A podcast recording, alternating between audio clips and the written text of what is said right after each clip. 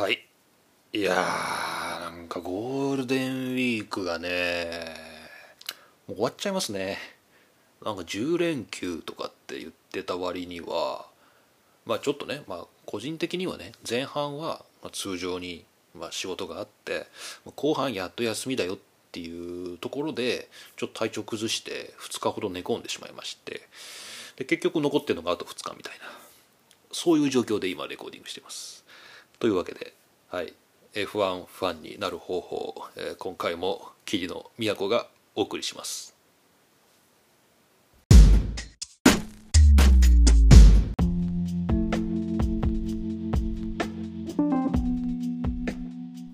はい。というわけで F1 大学で教えております、えー、桐野都です、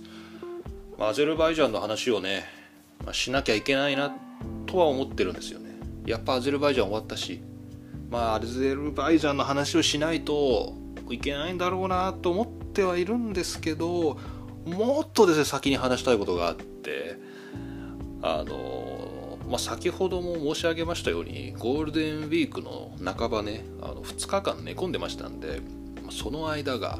まあ、暇で暇で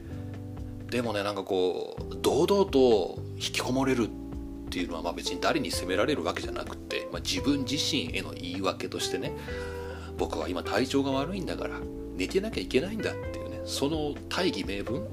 これをゲットした時のネットフリックスほど楽しいものはないですね。もうもう普段なかなか見られないんであのまとめて今まで気になってた番組もがっつり全部こうチェックできるなんかね本当に素晴らしい時間を過ごしましたよ。でこれなんで F1 と関係あるんだって言いますとネットフリックスオリジナルであの F1 のねドキュメンタリーが配信されてますよね。そんなに古くないと思うんですけどあのフォーミュラー1栄光のグランプリっていうタイトルで日本語では配信されてます。で全部あのちゃんと吹き替えの音声がついてるしあの吹き替えが嫌だったら字幕もついてるしもともとの英語のタイトルは「フォーミュラー1ドライブ・トゥ・サバイブ」っていうね生き残るためにドライブするというタイトルがついてます。でねこのねドキュメンタリーがね、まあ、がっつりまとめてみたわけですよ。すごい長いんですよ。1話40分から50分ぐらいあるやつが全10話あるんですよ。だから500分ぐらいあるから何時間 ?8 時間か9時間ぐらい見てないといけないんですよ。別にまとめてみなきゃいいんですけど。でもねこれがね本当にねあの F1 ファンになる最も今近道じゃないかなっていうぐらいよくできてるんですよ。いや本当騙されたと思ってちょネットフリックスで見てほしい。もう今すぐ見て。もう今もうこのポッドキャストはいいからもうとりあえずネットフリックスを無料体験30日間でもいいから契約してこのフォーミュラー1栄光のグランプリを本当見てほしい。でねあの何がそんなに良かったかっていうと3点ぐらいあるんですけどまず1つがこれがね2018年の総集編だっていうことなんですよ。なんかフォーミュラー1栄光のグランプリっていうのを見るとなんかなんかこの F150 年の歴史とかねこの1000年のな1000年じゃないや 1000年ってなんだよ。ギリシャ神話か。あの1000レースのとかいうなんかちょっとそういうなんか退屈なちょっと教養番組的な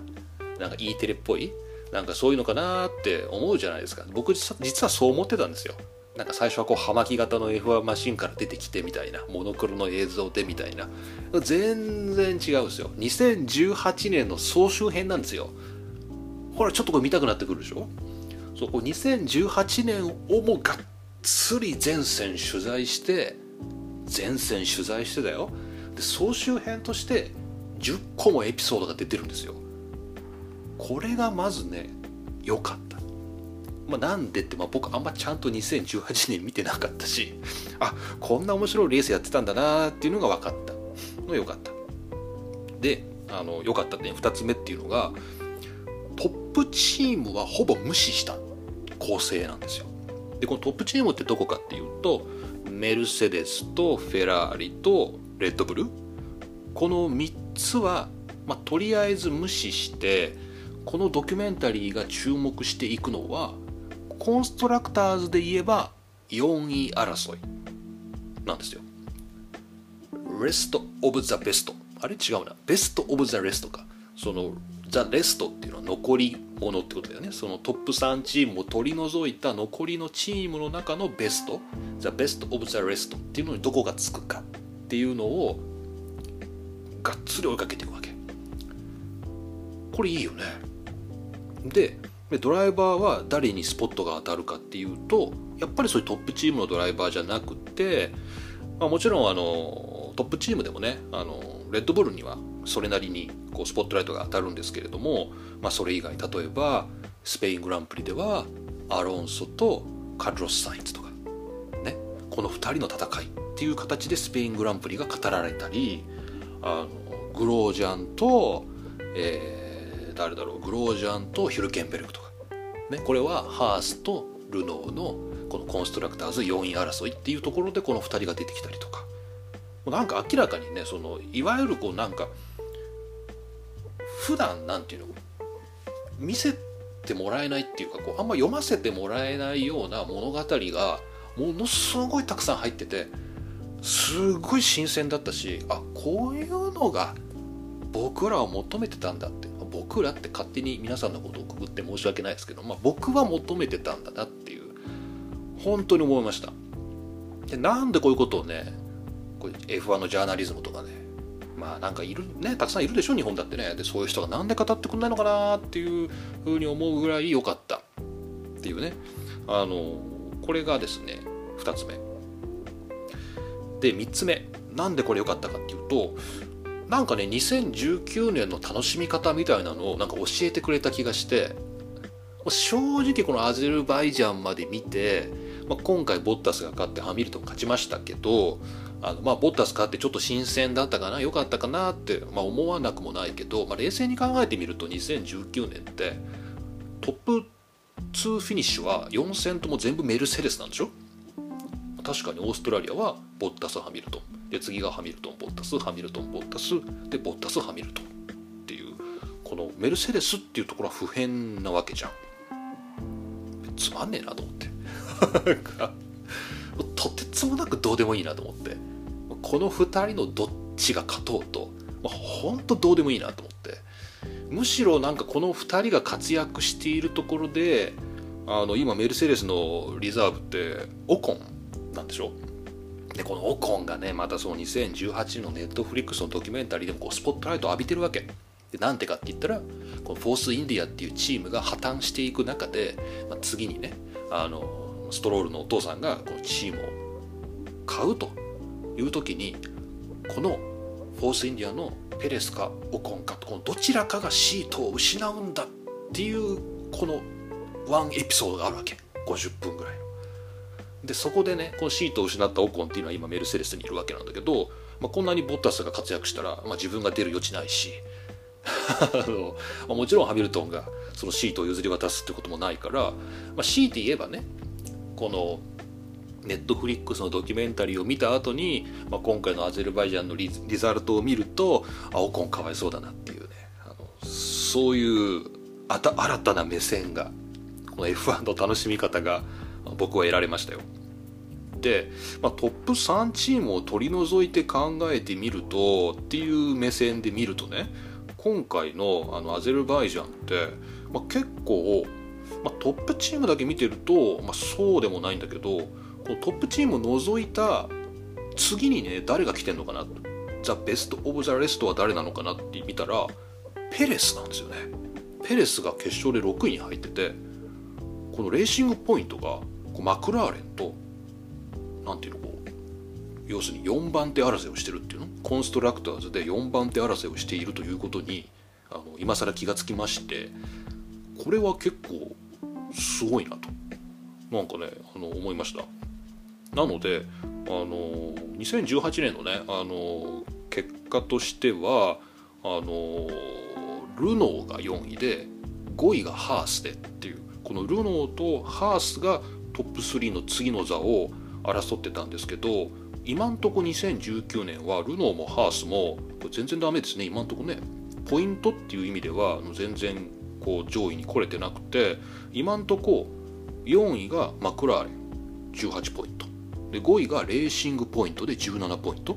このマクラーレンとレーシングポイントが4位争いをしてるっていうことで去年とは全然ねあの中堅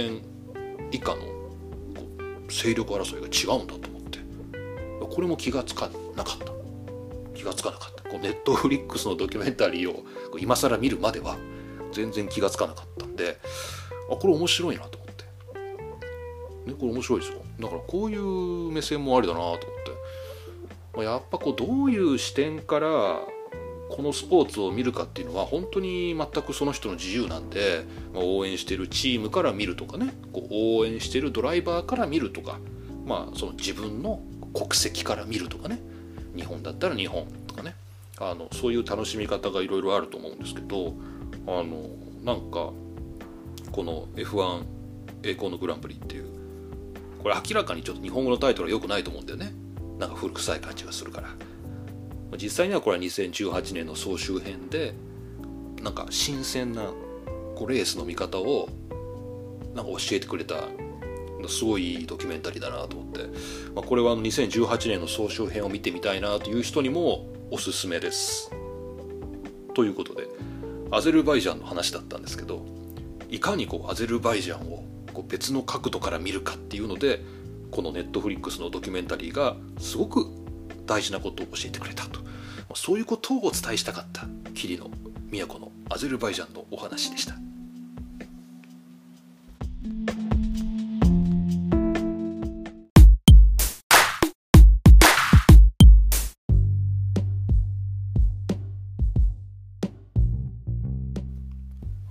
えー、引き続き桐野都がお送りします。F1 ファンになる方法です。あのまたネットフリックスの話からで申し訳ないんですけどそのネットフリックスの番組 F1 のねドキュメンタリー見てたらあのダニエル・リカルドがタトゥーを入れてるっていうことに今更ながら気がつきましてなんかどっかのシーンでなんか早くまた勝ってなんか記念のタトゥーを入れたいみたいなことをこうリカルドが言っているシーンがちょそういうあのそのままのセリフじゃないんですけどなんかまたタトゥー新しく入れたいなみたいなことを言っているシーンがあってタトゥー入ってるなと思って。でさタトゥーってあんまりなんか F1 ドライバーが入れてるっていうイメージが僕はなくてで多分過半数は入れてないと思うんですよ。でも入れてる人は確かにいるなと思って。じゃ皆さん何人ぐらい思いつきます？タトゥーを入れている F1 ドライバーって。ねあのまあみんながみんな別に公表してるわけじゃないし、まあ、入れてるけどまあ見えないとこに入れてれば分かんないしっていうことで、まあ、何とも言えないんですけどそういえば気になるなと思ってちょっとウェブで見てたらあのレッドブルのページであのタトゥーを入れている F1 ドライバーみたいななんかそういう記事があってさすがレッドブルだなと思いましたけど、あのそこで見てたらあの、まあ、アロンソとかなんか背中にでっかく入ってるんですね。なんかなんか謎の謎のなんかナイトだか侍だかよくわかんないですけどなんかそういうのがアロンソの背中には入ってるとか。あとはあの、まあ、ハミルトンはねまあもう、まあ、明らかにいろんなとこに入ってるからすごいいかつい感じですよね。そうまあこのタトゥーがいかつい感じっていうのもまあこれはこれでまたあの議論の余地があるんですけど、まあ、ともかくも、まあ、ハミルトンはかなりがっちりいろんなところ入ってると。であのライコネも入ってますよね。あのライコネもチラチラこう腕とかあの入ってるのが見えるんで、まあ、ファンの方はもちろんだと思うんですけど、まあ、ファンじゃない人も、まあ、多分知ってんだろうなと。で、まあ、リカルドも入ってると。なんかリカルドはなんか指にカーナンバーが入ってるみたいですね。5番かな。こう指にタトゥーが入ってるっていう。すごいなと思って。多分痛いと思うんですけどね。入ってて入ってんだと思って。で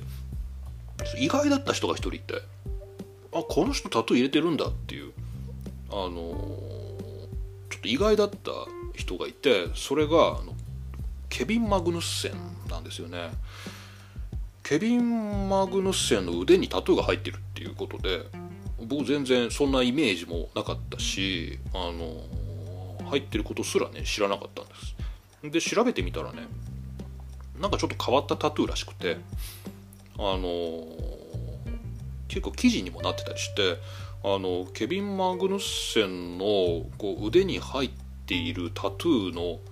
こう秘密みたいなこれに隠されたストーリーは一体何だろうみたいな英語の記事がありましてで面白いなと思って見てたらこのハースのねあのケビン・マヌグヌッセンなんですけど腕にえっ、ー、とねちょっと待ってくださいね。これ英語なんですけどどこに書いてあったかな。えっ、ー、とねストップウォッチと タトゥーの柄ですよ。ストップウォッチのタトゥーとあとバラ？バラとあとトランプが入ってる。右の腕に入ってると。でこれは一体何だろうっていうのがまあこの記事なんですけど。であのまあマグヌッセンにまあインタビューしたところ別に何の物語もないよっていう。別に特に意味はないよみたいな返事が返ってきたっていう、えー、ことらしく。でまあそんじゃあっていうことでハースのあのチーム代表のあのシュタイナーに聞いてみたところ、えーまあ、彼はデンマークっていう、まあ、世界であの一番幸せな国の出身だからまあ、ビバラビーバービバラビーダーだとなんかなんか人生は最高みたいな素晴らしき人生みたいな素晴らしき、えー、なんか人生みたいな多分そういう意味じゃないのかみたいな、えー、そういうですねあのそういう、返事があったと。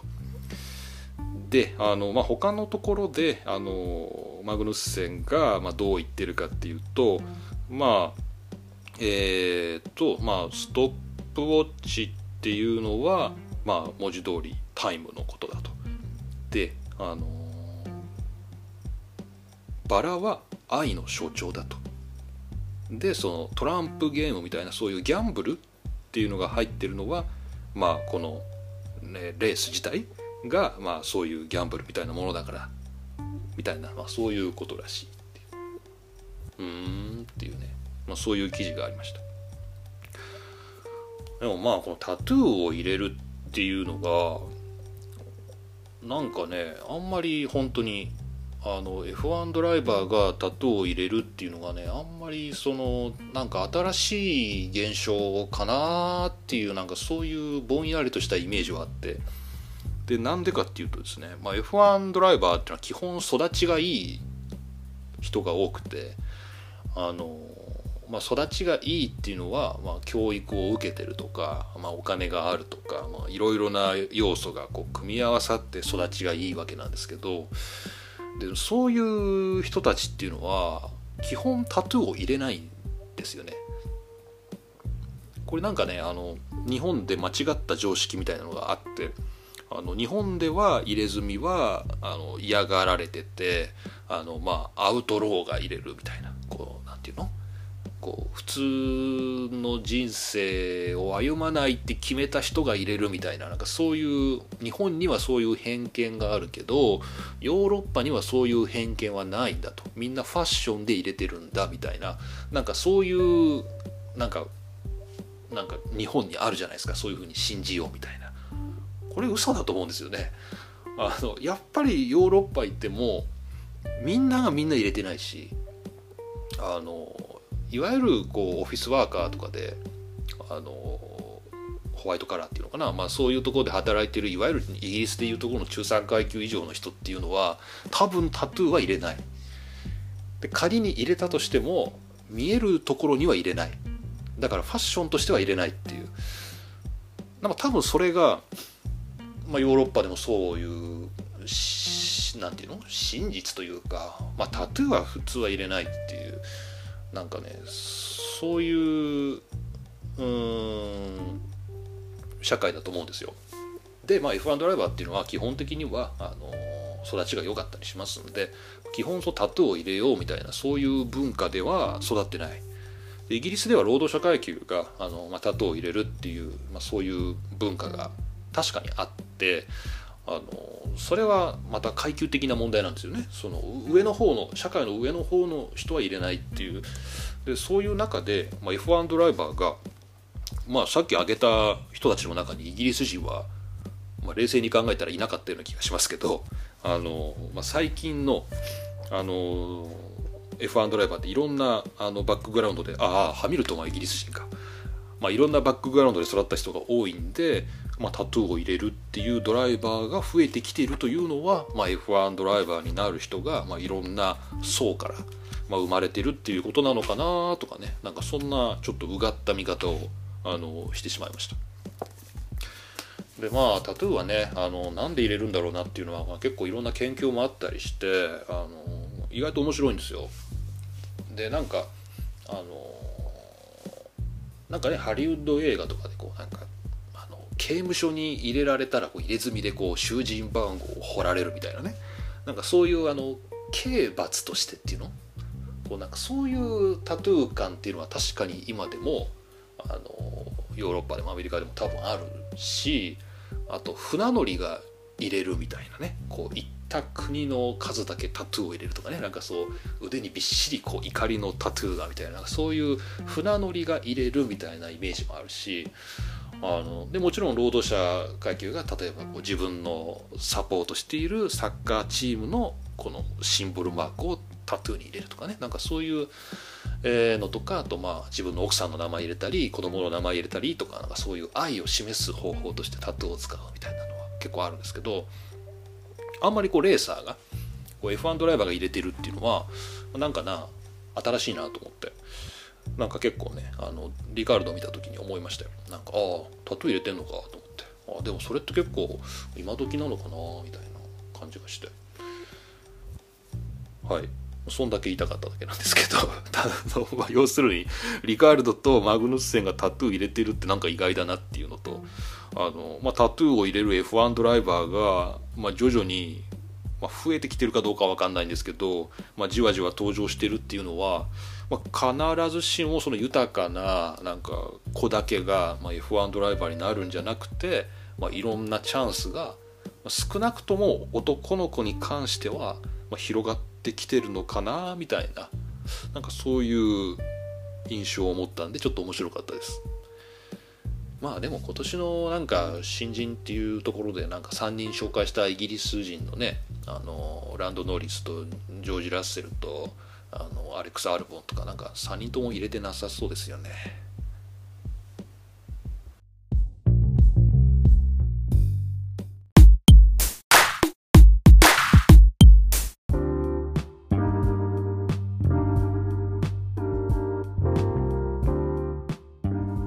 はい最後にねお便りを紹介しておきたいと思います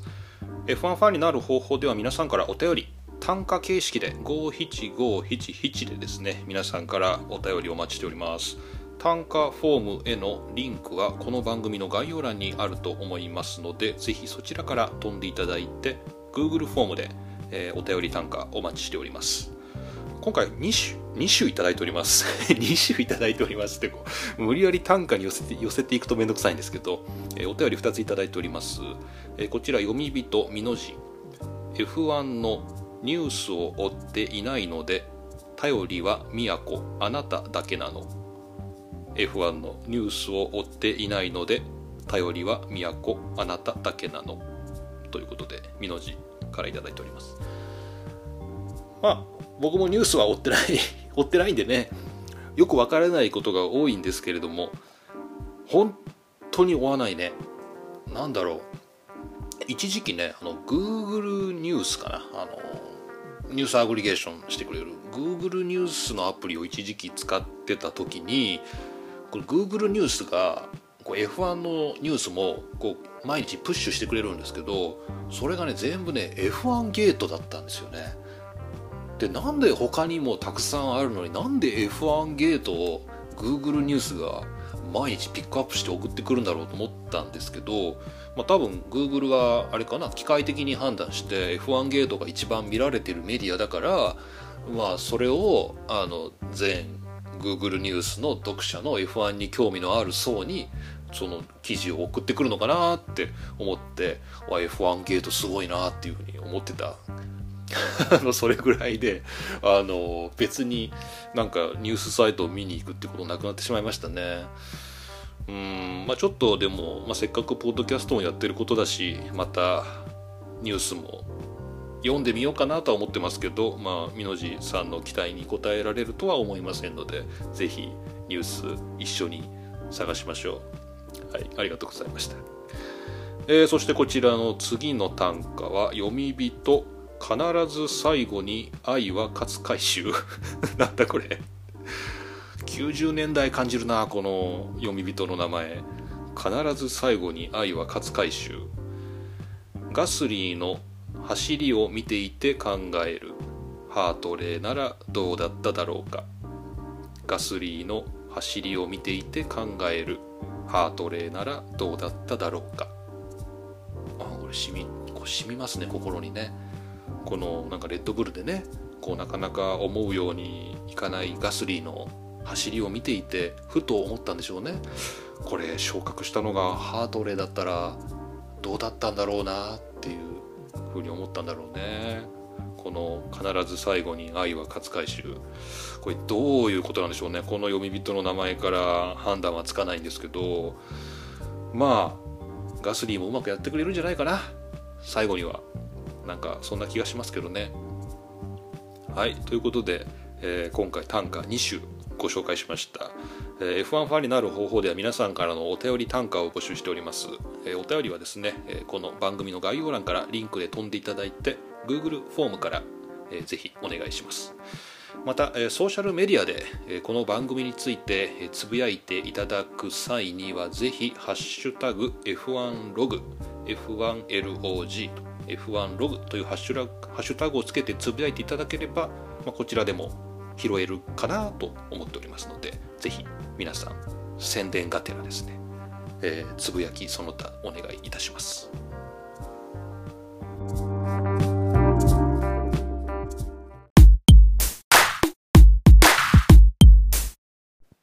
はいというわけで F1 ファンになる方法 F1 ログ、えー、霧の都がお送りいたしました、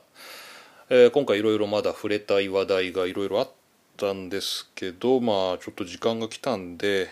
また次回ということで。あのポート F の三宅さんが律儀にですね返事のブログを書いてくれましたのでその件もまたちょっと触れつついろいろ音楽のお話もしたいんですけれども、まあ、それをまた次回以降に持ち越しということでぜひ皆さんあのポート F の三宅さんのブログに、えー、この F1 ファンになる方法をねご紹介いただくとともに、えー、あのケミカルブラザーズの音楽に関してこうリプライを頂いてますのでぜひそちらもお読みください。はいということでしたちょっとね病み上がりでしたけれども、えー、アゼルバイジャン明けのこれが F1 ファンになる方法ということでしたこの後なんですけどね今この週末に皆さんご存知かどうかわからないんですけども新しいモーターレーシングのシリーズで W シリーズっていうのが開幕してます、えー、この週末ですねこの史上初めての一戦が、えー、ドイツのニュルん？どこかな？ホッケンハイムか。ホッケンハイムリンクで行われていると思います。W シリーズってねどういうのかっていうと、えー、女性だけのシリーズつまりドライバーが全員女性っていうですねそういうあのシリーズが新しく始まるそうでデビッド・クルサードが、えー、そのなんか一番偉い人みたいな あのところに就任してます。えー、この W シリーズちょっと気になるんですけど中継がイギリスのチャンネル4でしかやらないっていうことで世界に見せる気ないのかなって YouTube でもいいからやってほしいなって思うんですけどまあやらないみたいで、まあ、見られないんですけれども、まあ、そういうシリーズが始まったんだなということを心の片隅に留めつつですねまた